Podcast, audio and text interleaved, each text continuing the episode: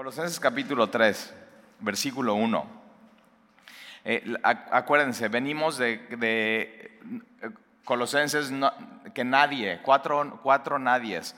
El primer eh, nadie es que nadie te engañe, que nadie te juzgue, que nadie te prive.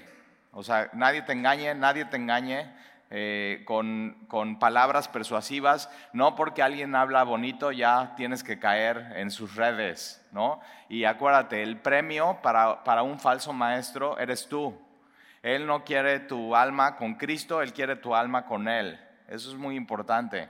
Entonces, que nadie te engañe con palabras persuasivas, aunque se oiga muy bonito, no porque se oiga muy bonito, eh, tú puedes escuchar una canción en un idioma que tú no conozcas y, puede tocar tu alma y tu corazón y te puede hacer llorar y de pronto preguntas de qué es y, y no tiene nada de bonito. Entonces, siempre tener mucho cuidado y estos falsos maestros lo que usaban es eso, es tus sentimientos, tu estómago, eh, y, y muchas sensaciones, experiencias. Cuidado con los así. Eh, es que hay una nueva experiencia que estamos probando en esta iglesia y entonces ya todo el mundo van a probar esa experiencia.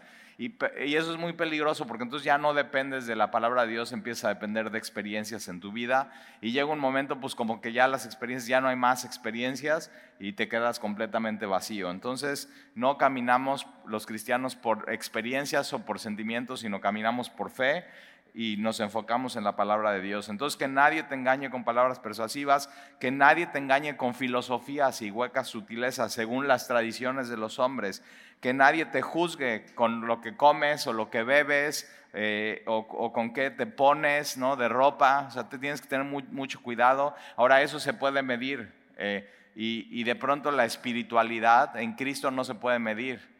O sea, si, tratas de medir tu espiritualidad partiendo por ti, es muy difícil, pero sí se puede medir porque el cristianismo se mide no por quién eres tú, sino por quién es Dios. Y entonces Pablo dice, y, en Jesús estamos completos. Entonces ya tienes 100, ya, estás completo, estás lleno, no le puedes agregar al, al 100%. Eh, si tú le quieres meter algo al 100%, le tienes que quitar al 100% para poner algo tuyo ahí. Y entonces ya simplemente lo echas a perder. Entonces que nadie te juzgue, que nadie te prive de tu premio. O sea, ya en Jesús estás completo, que nadie te quite lo que Jesús tiene para tu vida. Que nadie, eh, otra vez eh, es esta palabra, te prive, este, nadie te puede descalificar. Entonces tienes que tener cuidado de que de pronto te, te, empiezan a decir, oye, pero ¿y tú ya hiciste esto? O sea, como descalificándote. Entonces, si no tienes eso, si no has hecho eso realmente, entonces no eres salvo o no tienes la plenitud de Dios y es una, es una mentira. Entonces, que nadie te engañe, que nadie te, te juzgue, que nadie te prive. Versículo 1 del capítulo 3, si pues habéis resucitado con Cristo Buscad las cosas de arriba donde está Cristo sentado a la diestra de Dios. Ahora, esta palabra, ah, si, si pues habéis resucitado con Cristo, es realmente si tú corresucitaste con Cristo. Ahora, antes de resucitar, una persona tiene que ¿qué? Que morir. Entonces eso lo vimos la semana pasada con Dani. Y versículo 20 del capítulo 2 dice, pues si habéis muerto con Cristo. Entonces, otra vez, si tú comoriste con Cristo. Y pone Pablo el ejemplo del bautismo. El bautismo es eso, es el símbolo. Tú te estás identificando con la muerte de Jesús y por eso, o sea, podríamos ir a la playa, hacer un hoyo, ¿no? Eh, y enterrarte ahí, echarte tierra y dejarte ahí unos minutos, como para ya te identificaste con Cristo, ya estás muerto, pero bueno, llegaría protección civil y nos metería a la cárcel, ¿verdad? Entonces, que no lo hacemos con tierra y no lo hacemos así como en una tumba, sino lo hacemos en el agua. Y tiene mucho significado porque, eh, acuérdate, el agua en la Biblia es símbolo del Espíritu Santo, eh, el agua y el aceite. Y entonces, ¿qué es lo que hacemos? Te, llevamos a la playa o al mar o en una alberca posiblemente, y entonces ya te identificas con, ya estás con Cristo como muerto. Ahora, si ya moriste tú en Cristo, si ya moriste con Cristo, y bien muerto, ¿eh? Ya, tu viejo hombre murió ahí. ¿Por qué le temes tanto a la muerte si ya moriste con Cristo? Y no solamente ya moriste con Cristo, sino ya corresucitaste. Y eso es un hecho. espiritualmente ya moriste y espiritualmente ya corresucitaste con Cristo. Ya, eso es un hecho en tu vida. Entonces eso es lo que realmente hace al cristiano vivir de una manera completamente diferente. Y los primeros dos capítulos de Colosenses que nos hemos tardado y hemos, nos hemos detenido ahí, realmente son mucha teología, mucho quién es Jesús, qué es lo que hizo por nosotros y lo que viene ya es muy práctico. Ya es ahora sí, ¿qué vamos a hacer con esa información? Entonces, si tú moriste con Cristo y tú resucitaste con Cristo, busca las cosas de arriba, donde está Cristo sentado a la diestra de Dios. Hay cosas en tu vida que no se van a resolver en, aquí, abajo, en esta tierra. No sé si te ha pasado algo que dices, o sea, esto no lo puedo resolver. Por más que quisiste hacer, no pudiste. Metiste mano, hiciste, metiste solicitudes, o sea, hiciste todo. Trataste de mover, trataste de manipular, trataste de pagar, trataste así. Y simplemente hay cosas que, en, este, en esta tierra, en este plano terrenal, hay cosas que no vas a poder resolver, que solamente se van a poder resolver allá arriba, donde está Cristo sentado a la diestra del Padre, delante de su trono ahí. y puedes ir. Por eso Hebreos dice, acércate confiadamente al trono de su gracia. Entonces hay cosas, y grábatelo, ¿eh? va a haber cosas que Dios ponga en tu vida que te vas a dar cuenta, por más que hagas, no las vas a poder resolver aquí, sino vas a tener que ir allá arriba al trono de la gracia y decir, Dios, me ayudas con esto y lo resuelves tú. Donde está Cristo sentado a la diestra de Dios. Entonces puede ser que ahorita no necesites saber eso, pero posiblemente más adelante lo vayas a necesitar. Hay cosas que no se pueden resolver aquí, se tienen que resolver allá en el trono, donde tú ya tienes acceso por Cristo. Entonces, eh, versículo 2, si tú ya comoriste con Cristo, si tú ya corresucitaste con Cristo, versículo 2, pon la mira en las cosas de arriba y no en las de la tierra y no es de que, o sea, no es de que las cosas de la tierra todas son malas, hay cosas en la tierra que son muy buenas. Pero tu enfoque como cristiano, co-muerto con Cristo y co-resucitado con Cristo en una vida nueva, tu enfoque tiene que estar en las cosas eternas, en las cosas que tienen un valor realmente para Dios, en lo eterno, en lo sublime, en lo glorioso. Entonces, y, puedes hacer eso, o sea, ¿en qué durante la semana, en qué estoy toda la semana enfocado? En puras cosas terrenales, ok, si tú ya moriste con Cristo y co-resucitaste, tienes que enfocarte en las cosas celestiales. ¿Y cómo, o sea, cómo es eso? ¿Sí? O sea, venir a la iglesia, alabar a Dios, estás poniendo tus ojos en, en las cosas celestiales y en las del cielo y no en las de la tierra. Cuando lees tu Biblia, estás, ok, Dios te está hablando de cosas celestiales, eh, cuando, cuando estás meditando en la palabra de Dios, cuando estás memorizando un versículo, pero simplemente cuando estás viviendo tu vida. O sea, noten en, dónde está tu enfoque en tu vida, en tu día a día. Y, este es un, un, así, pon tu enfoque, no en las cosas de esta tierra. Las cosas de esta tierra van a pasar. Las cosas de esta tierra simplemente se van a oxidar, las cosas de esta tierra van a desaparecer, pero las cosas celestiales no. Entonces ahí tienes que poner tu enfoque en las cosas celestiales, donde está Cristo sentado a la diestra de Dios, pon tu enfoque, piensa, piensa en él, o sea, ya ves que tu celular tiene, ¿no? ¿Cuánto tiempo has pasado en tu celular durante la semana? Da susto ver eso, ¿eh? O no, yo, yo veo el de mis hijos, el mío no lo quiero ver. Pero es eso, si, si, te, si te pudieras medir tus pensamientos durante la semana, ¿qué porcentaje de tu tiempo estás pensando en cosas puras, carnales y terrenales? ¿Y qué porcentaje de tu tiempo estás pensando en cosas celestiales y de Cristo y de Dios? Y entonces posiblemente tengas que hacer como un cambio ahí en, en eso en tu vida y ordenar tus pensamientos y ordenar tu enfoque. Entonces poner la mira en las cosas de arriba, no en las de la tierra, porque habéis muerto, acuérdate, con muerto con Cristo y vuestra vida está escondida con Cristo en Dios. Eh, tu, tu vida está protegida, tu vida, tu alma, tu espíritu, está, nadie la puede tocar porque ya está escondida y me encanta esta palabra porque eh, una, eh, hace un, un, par de meses nos invitaron a Sandy y a mí a una conferencia de matrimonios en Acapulco. Y entonces estaba súper nice el hotel de Acapulco, vista al mar y todo súper romántico, estuvo padrísimo. Pero eh, íbamos a salir a la, a, la, a la, playa y pues ¿dónde dejamos nuestra, nuestra cartera? ¿no? La cartera de Sandy, el monedero y el dinero. Y, entonces ah, descubrimos que en el closet había una caja fuerte. Y entonces le digo a Sandy, no, es, ahora, ¿dónde vas a esconder las cosas, Sandy? ¿Abajo del colchón o en la caja fuerte? Pero dices eso, esconde eso. ¿Por qué dices que esconde eso? Porque tiene valor. Y ve lo que tiene valor delante de Dios. O sea, ¿te imaginas que yo hubiera dicho, no, pues voy a poner mis calcetines aquí en la caja fuerte? no escondes eso. Esconde realmente lo que tiene valor. Y lo que escondió Cristo en Dios es tu vida. O sea, para, para, para, Dios tu vida terrenal y tus proyectos, o sea, sí le importan y sí está atento a ellos, pero realmente lo que Él vino a proteger es tu vida, tu alma, tu espíritu. Y toma eso. Y por eso cuando digo, es que tienes que entregar tu vida a Dios. No nada más es, ah, pues aquí está Dios y para que juegues con ella. No, es para que la tome Dios y la esconda con Cristo en Dios. Y entonces ahí está bien protegida. Ahí nadie, nadie la puede robar. Ya tu vida está con Dios. Entonces nadie puede, o sea, ni tú puedes ya hacer nada con eso. Ya es de Dios. Ya le pertenece a Él. ¿Y por qué lo puede hacer Dios? Porque Jesús fue a la cruz y compró con precio tu alma y tu vida y tu espíritu. Y está, estás bien seguro, ¿eh?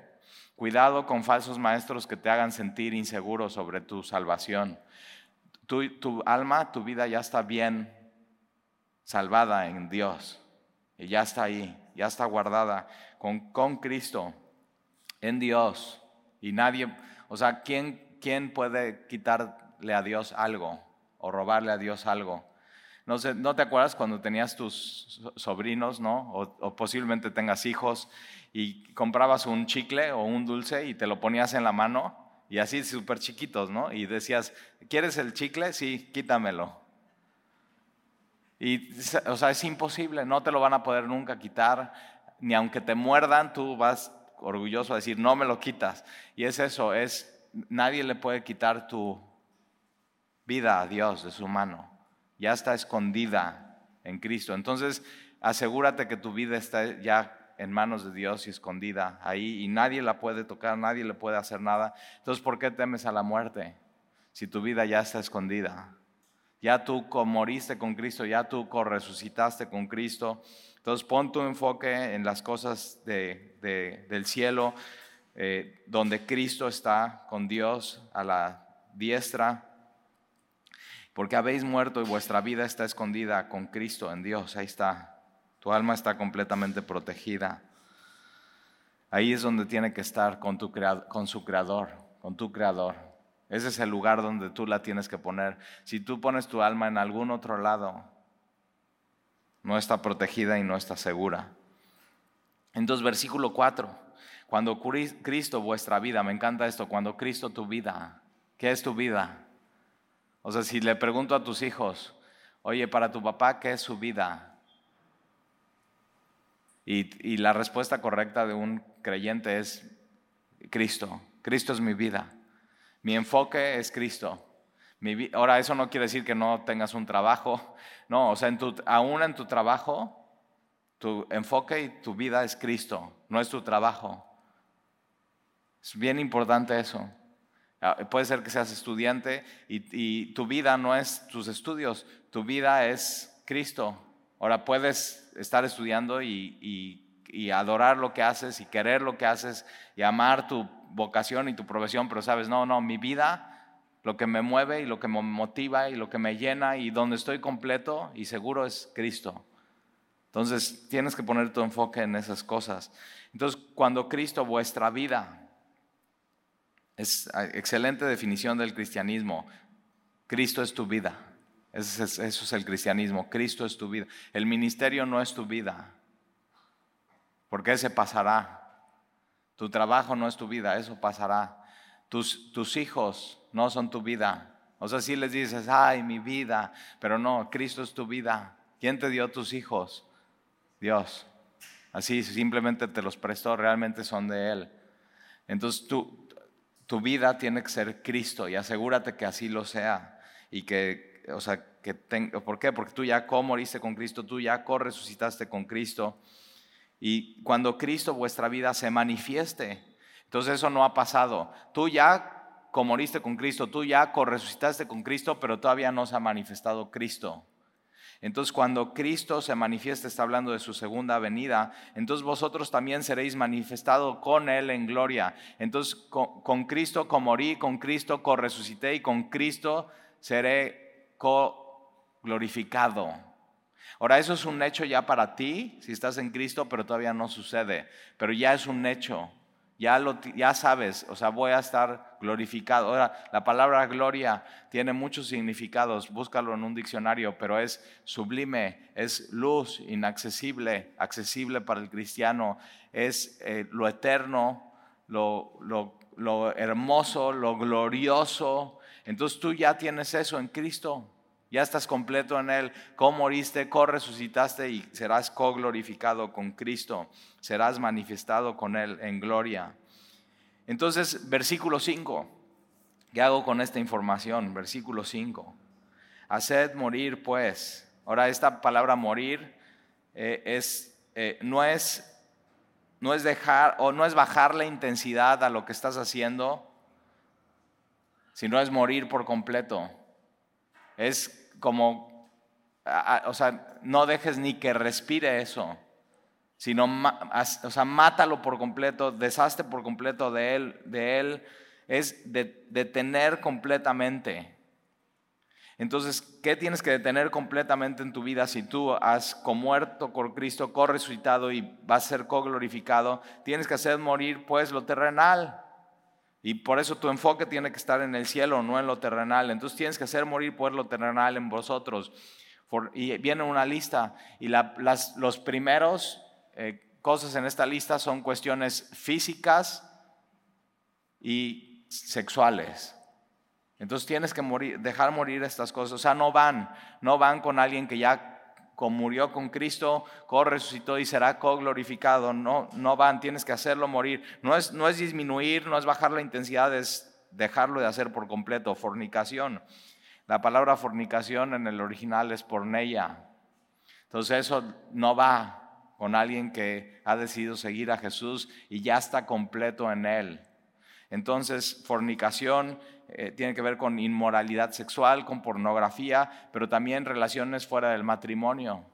Si tú no estás casado y estás teniendo relaciones sexuales, es, o sea, es eso, fornicación. Y ya no va contigo.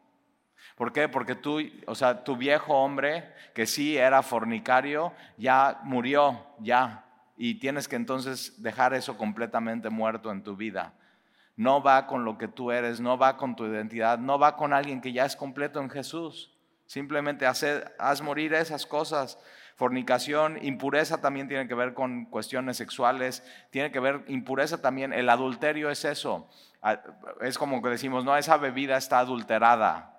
¿Por qué? Porque le metieron algo que no va y tu matrimonio tiene que estar puro. Y si tú metes otra relación ahí, una tercera persona en el matrimonio y empiezas a adulterar tu matrimonio, lo puro del matrimonio lo contaminas y lo echas a perder. No va adulterio en tu matrimonio. Estás echando a perder lo que es muy honroso delante de Dios. Entonces tienes que hacer morir eso por completo. Fornicación, impureza, pasiones desordenadas. Pasiones desordenadas son impulsos sin controlar. Es que no, no me puedo controlar, simplemente lo hago por impulso. Yo tenía un amigo que, o sea, tenía una pasión desordenada que era el alcohol, el alcoholismo y droga. Y entonces él muy bien iba a su oficina, hacía su deporte en la mañana y dice que cuando salía de la oficina e iba manejando hacia su casa, veía un oxo y el oxo, hazte cuenta que era un imán para él y no se podía resistir y tenía que entrar al oxo, ir al refrigerador, tomar una cerveza, con pagarle y tomársela y ya no podía parar. Es, es una pasión completamente desordenada. Y ya no va eso. ¿Por qué? Porque ya tu viejo hombre ya murió con Cristo. Y hay un nuevo hombre que co-resucitó con Cristo. Entonces ya eso no va. O sea, ya no, no te queda bien, no, ya estás completo en Cristo porque estás buscando llenarte con esas cosas, fornicación, impureza, pasiones desordenadas, malos deseos. Malos deseos son codicia o lujuria, querer tanto algo que voy a hacer lo que sea por obtenerlo, lo que sea. Y eso es simplemente idolatría y avaricia. Tienes que tener mucho cuidado con avaricia. Es querer más y más y más y más y más cosas materiales y estás sin llenadera y, fíjate, todas estas cosas, con esto, si estás en esto, tú estás diciendo, mi vida no es Cristo, mi vida es eh, eh, adulterio, mi vida es el sexo, mi vida son las cosas materiales, mi vida, entonces ya no va con eso, ya, ya moriste con Cristo, ya resucitaste con Él y vas a ser glorificado, ya no va esto en tu vida. Entonces, eh, avaricia, que es idolatría, versículo 6. Cosas por las cuales la ira de Dios viene sobre los hijos de desobediencia, en las cuales vosotros también anduviste en otro tiempo. Todos los de Colosas andaban en, algo de esto, en algo de esa lista, y todos los de Veracruz, y los de Puebla, y los de Cuernavaca, y de donde sea, todos andábamos en una de estas cosas de esta lista, todos. O sea, y la iglesia es eso, para gente así, que necesita un Salvador y que tú eras con Jesús y seas corresucitado con Él y te dé una vida nueva. Entonces nosotros en otro, en otro tiempo anduvimos en esto, pero ya no, porque ya hicimos morir estas cosas. Ya no, ya no va. Entonces, anduvimos en otro tiempo cuando vivías en ellas, no solamente vivías en ellas, sino vivías por ellas y era tu vida por completo, pero ahora tu vida es Jesús. O sea, hubo un cambio completamente radical en tu vida que Él hizo. Versículo 8, pero ahora dejad también. Ahora dices, yo no estaba en esta lista, Talí. Ah, bueno, espérate. Ahora, esta lista que va, tiene que ver con actitudes, con cuestiones de tu corazón. Posiblemente nadie sabe que tienes estas cosas y tú sí las traes y las tienes que dejar también. O sea, ya no van contigo, pero ahora dejad también vosotros todas estas cosas, ira, Ira es pecado, ¿eh? Cuando yo me enojo, mi hijo Jan, 13 años, se me queda viendo y me enojo y no me quieres ver enojado. Dices, Talito, sí. Y se me queda viendo y me dice, papá, enojarte así es pecado. Y me enojo más, no, no es cierto. Pero cuidado con estas cosas, o sea, ira, es una pasión desordenada, es no poder controlarte. Y normalmente te enojas, tu, tu, ira no es una ira como la de Dios. La ira de Dios es una buena ira, es una ira justa. Normalmente nuestra ira es porque algo van contra nosotros, algo me, hicieron, algo no salió como yo esperaba y por eso ira. Y eso, esa ira tienes que hacer morir eso en tu vida. Entonces, eh, ira enojo, malicia, blasfemia. Blasfemia no solamente es contra Dios, sino contra otras personas. Estar diciéndole a otras personas cosas que no son. Blasfemia, palabras deshonestas de nuestra boca. Y estas palabras deshonestas de nuestra boca tienen esta idea de eh, doble sentido. O sea, como que eres muy vivaz y dicen una cosa y tú ya la tomaste y le hiciste doble sentido. Y dice Dios, eso ya no va contigo. Dice Talí, pues es que soy de Alvarado. Pues no importa. O sea, ya, ya no eres de Alvarado, ya moriste con Cristo y ya resucitaste con Él. Y tu ciudadanía ahora es en el cielo. Ya no, ya no va eso contigo. Es bien importante entender estas cosas. y no hay pretexto contra estas cosas. No debe de haber palabras. Tiene que ver también no solamente con, frases de doble moral, eh, sino también con groserías. O sea, ya no van esas. Ya no van contigo. Y yo conozco gente así que era bien, bien grosera y llega el Señor, entiende estas cosas y dice, es que, y se, se le sale, ¿no? estás hablando con él y se le sale. La, ya menos, menos interés se le sale y, y, se siente, tú te sientes incómodo, él se siente incómodo, pero llega un momento que ya no necesita decir eso y, y su vocabulario y sus frases son limpias, son puras. No necesitas, ¿eh? Doble sentido en tu vida, no necesitas ser el chistosito de tu grupo, no, no necesitas eso. ¿Por qué? Porque ya estás completo en Cristo. Ya no tienes que buscar aceptación de nadie más. Entonces, eh, una de las cosas que me pasa, y tengo muchos clientes y en Puebla y en México, y cuando voy, ellos ya saben, ¿no? Cuando voy, que no digo ninguna grosería, y tengo un amigo que es mi cliente y es bien grosero, y cuando voy ahí se está comportando. O sea, ya así está, ¿no? Y, y digo, qué bien, qué bien. Pero es eso, no ¿Por qué le cuesta trabajo? Porque no ha muerto con Cristo. Y no ha corresucitado con Él. Pero si tú ya moriste con Cristo y tú ya corresucitaste, eso, o sea, eso ya no va. Ya lo tienes, hacer morir esas cosas, las tienes que, o sea, eh, todo eso tiene que salir de tu vocabulario, ya no lo tienes que hacer.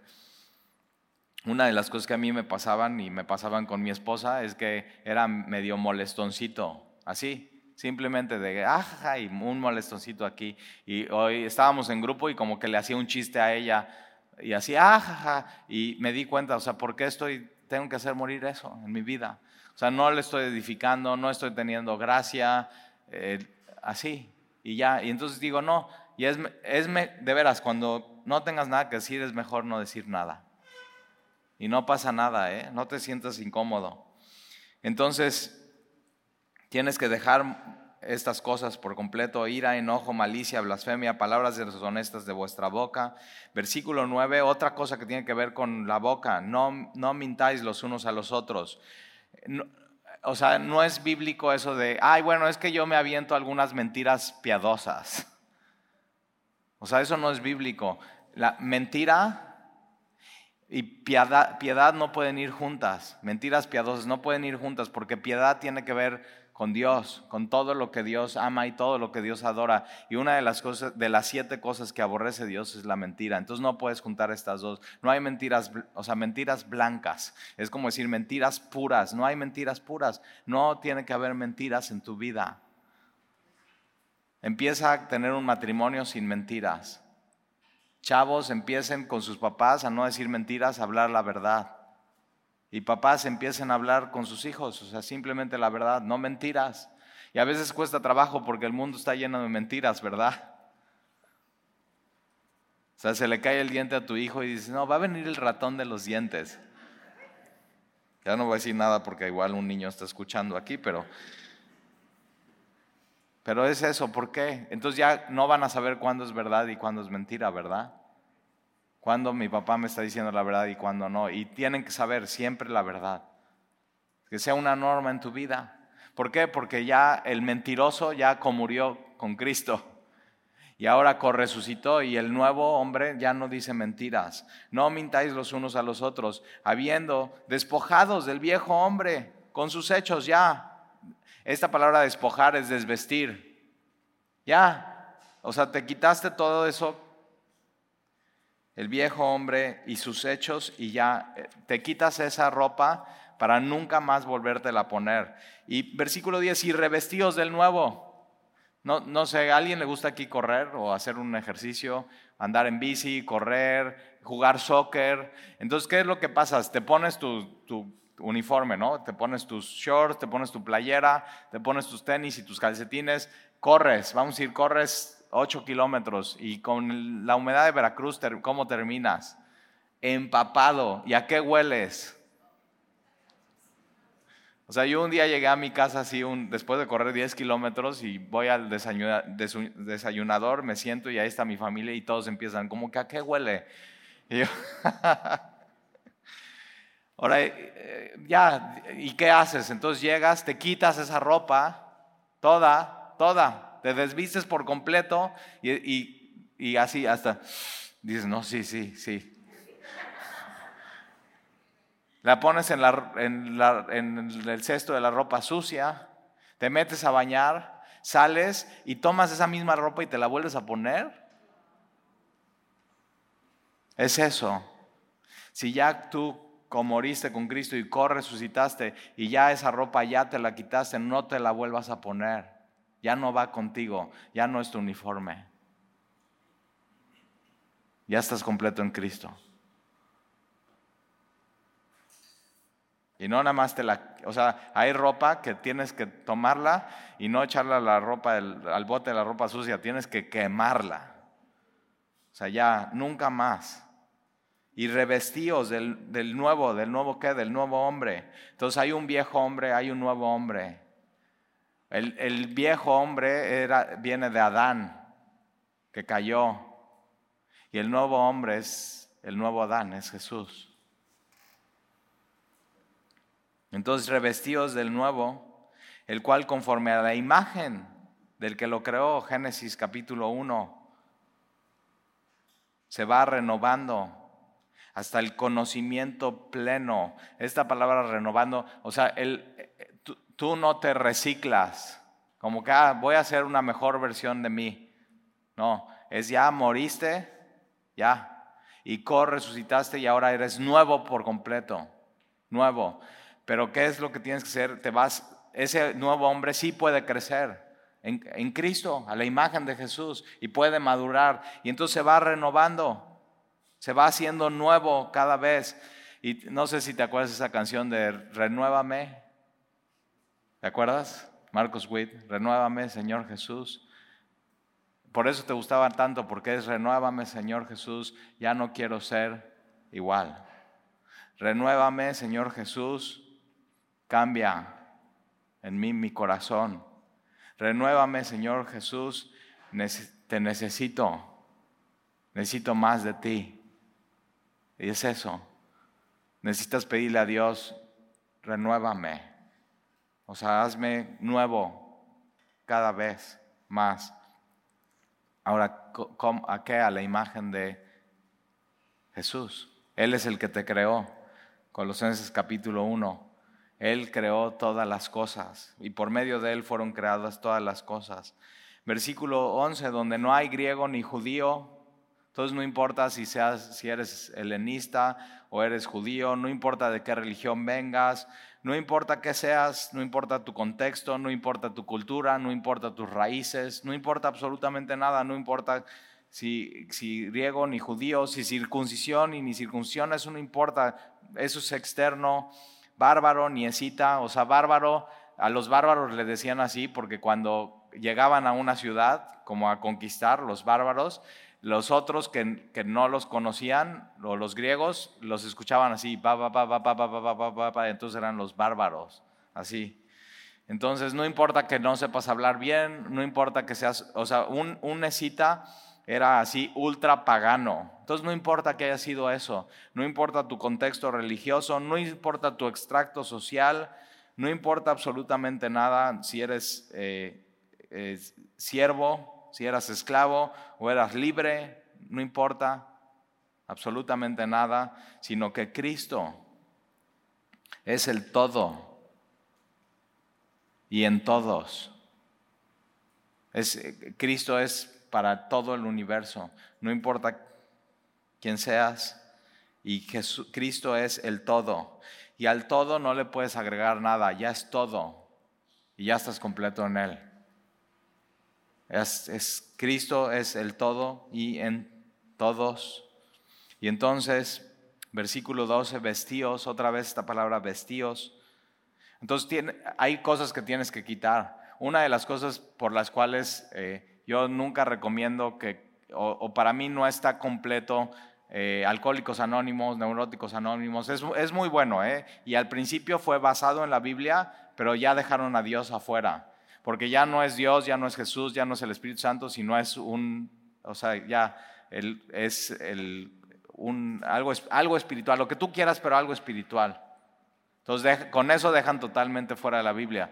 Pero una de las cosas que pasan en los 12 pasos, y si los conoces, sabes esto, que es un día a la vez, ¿no? ¿De qué? De quitar en tu vida, ¿qué? Malos hábitos, quitar en tu vida el, enojo un día a la vez, quitar en tu vida las drogas un día a la vez, quitar en tu vida el alcohol un día a la vez. Pero, ok, ya quitas eso y no pones nada adentro. Y ahí es donde falla el programa.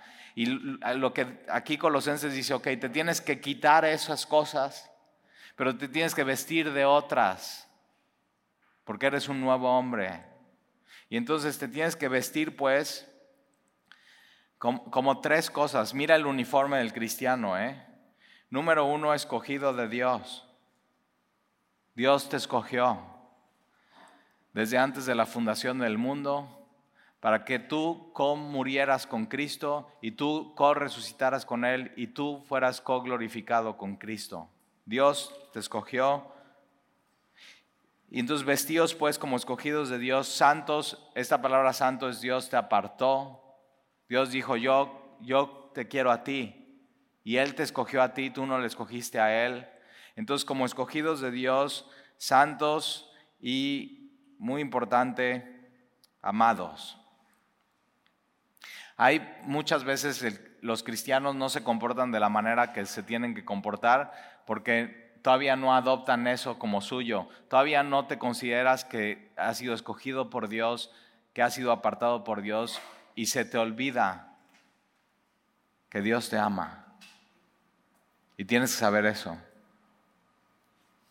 Dios te ama y estás completo en Cristo y si Dios te ama y estás completo en Cristo y tú ya comoriste con Él y co-resucitaste con Él y serás co-glorificado con Él, entonces puedes desvestirte de esas cosas y puedes vestirte del nuevo hombre y estar bien.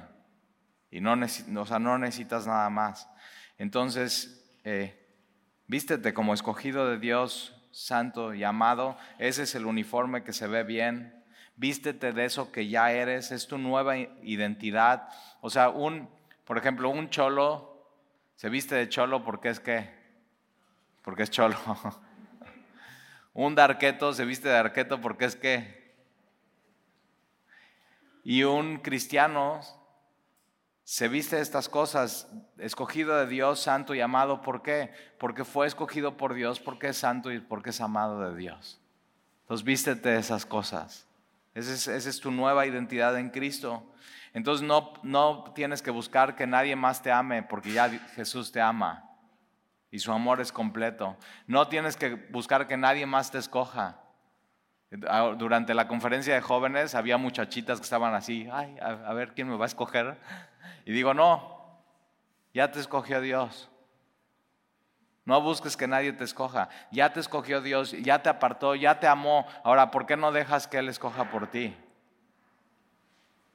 ¿Por qué no lo dejas a Él? Que Él te tome de la mano y que Él te lleve. Ya eres eso, escogido de Dios, santo y amado. Y entonces, ¿de qué te tienes que vestir? De entrañable misericordia.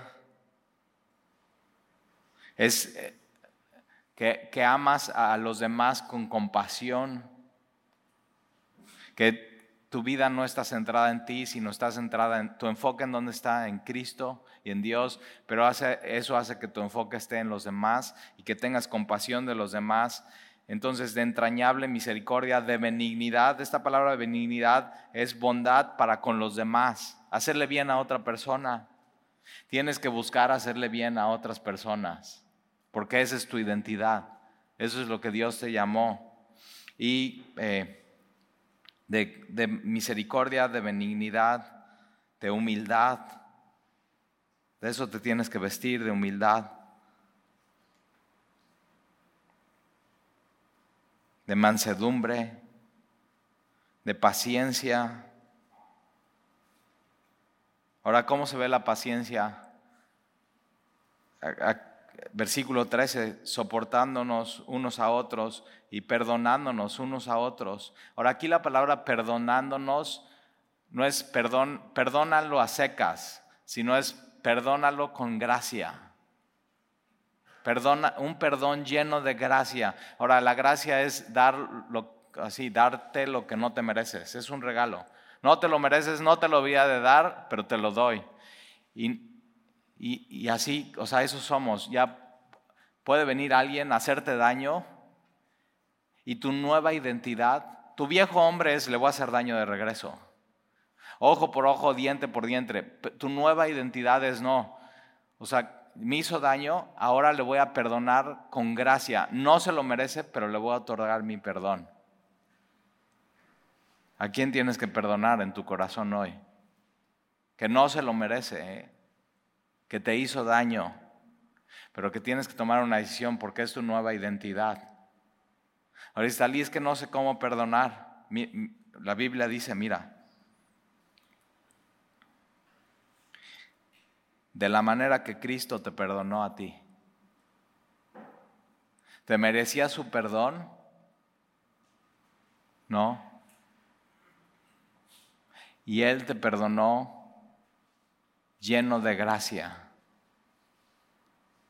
Jesús en la cruz, una de las cosas que dice es, Padre, perdónalos, porque no saben lo que hacen. Y Él tuvo que pagar el precio y morir en la cruz. ¿Para qué? Él tuvo, ¿para qué? Para perdonarte. Él tuvo que pagar el precio por ti. Él tuvo que sufrir la ofensa. Él tuvo que ser insultado, injuriado, golpeado por ti. Entonces, cuando alguien te haga algo así, tú, ¿cómo lo tienes que perdonar? Como Cristo te perdonó. No se lo merecía, pero no me lo merecía, pero me perdonó por gracia.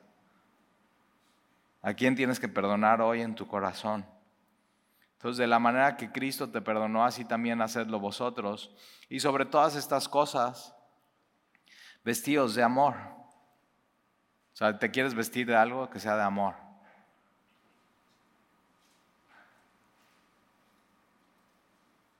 Amor, que es el vínculo perfecto. Esta palabra vínculo es como pegamento. El pegamento perfecto en un matrimonio es el amor.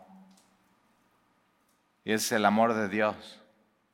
El pegamento perfecto en una iglesia, lo que nos une y nos mantiene unidos, es el amor el amor de Dios. Entonces, de eso, o sea, desvístete de ese viejo hombre y vístete del nuevo hombre, vístete de, de amor. Y es eso, es el pegamento perfecto que une papás con hijos, hijos con papás, hermanos. Es, es eso, lo que te debe de unir es el amor. Entonces, ahora fíjate, ¿eh? cuando alguien nos hace algo, muchas veces estamos quejándonos, es que no sabes lo que me hizo, es que fíjate, ve, y no, no puede ser, no, y ahora, no nada más eso, ve eso, y ahora, Jesús cuando vino a este mundo no vino a quejarse de ti, ¿verdad? Es que ve lo que hizo Talí y ve, y ya, así. No, Jesús no vino a quejarse, no abrió su boca, y como oveja fue llevado al matadero, no vino a quejarse, vino a perdonarte. Y si tú ya recibiste su, perdón y su gracia, si no lo has recibido, recíbelo hoy. Él no vino Jesús no vino a quejarse. Jesús no es como muchos cristianos que nada más nos quejamos de otros cristianos. Jesús no vino a quejarse de ti, Jesús no vino a reprocharte, Jesús no vino a echártelo en cara, Jesús vino porque todo eso era cierto y te vino a perdonar. A eso vino Jesús a este mundo. Entonces deja de quejarte de tu situación, de esa persona, de lo que te hicieron y decide hoy perdonar en tu corazón, o sea, un perdón lleno de gracia. No se lo merece, sí, ya sé, perdona, como, como Cristo te perdonó a ti. Eso es el parte del nuevo hombre. Y si tú ya moriste con Cristo y resucitaste con Él y co serás glorificado, entonces vístete de estas cosas. Desvístete de, de todo lo demás, vístete de estas cosas, vístete de amor hoy. ¿Oramos?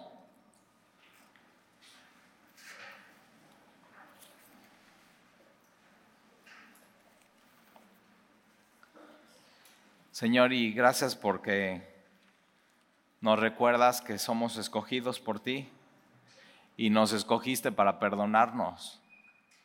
No nos escogiste para quejarte de nosotros, sino nos escogiste para venir a este mundo y morir por nosotros y perdonarnos. Y no solamente nos escogiste, sino nos santificaste, nos apartaste para ti. Y no solamente nos apartaste para ti, sino ya nos amaste. Y eso somos. Somos tus hijos, nos has amado. Y hoy queremos entonces, Señor, quitar todo lo que no va con nuestra vida. Fornicación, impureza, pasiones desordenadas, malos deseos, avaricia, desvestirnos de todas esas cosas, pero también ira, enojo, maledicencia, palabras deshonestas, mentira, ya no va con nuestra vida, Señor. Sino queremos vestirnos de misericordia, de benignidad, de humildad y mansedumbre, porque eso es Jesús. Jesús es misericordioso y es benigno y es humilde y su corazón es manso y es paciente, pero sobre todo Jesús es Dios y Dios es amor. Y entonces, Señor, ayúdanos a renovarnos día a día hasta el conocimiento pleno. Porque el caminar con Jesús es cambiar todos los días. Entonces, Señor, si tú nos has enseñado que hay algo que tenemos que quitar en nuestra vida, hoy queremos desvestirnos de eso y vestirnos de todas estas cosas porque queremos ser más como, como tu Hijo Jesús. Y si hay algo que perdonar hoy en nuestro corazón, antes de que brote una raíz de amargura, Señor, ayúdanos a perdonar con gracia en nuestro corazón, aquí hoy. Ya no cargar más esto, ya no quejarnos más, sino entregártelo a ti por completo. Porque sí pasó y sí fue un hecho y sí fue duro. Pero Señor, si tú nos perdonaste todo, ¿cómo no tenemos que perdonar nosotros a los demás? Ayúdanos a ser como tú eres, Señor. Ayúdanos a seguirte. Y te lo pido, te lo ruego. En el nombre de Jesús. Amén.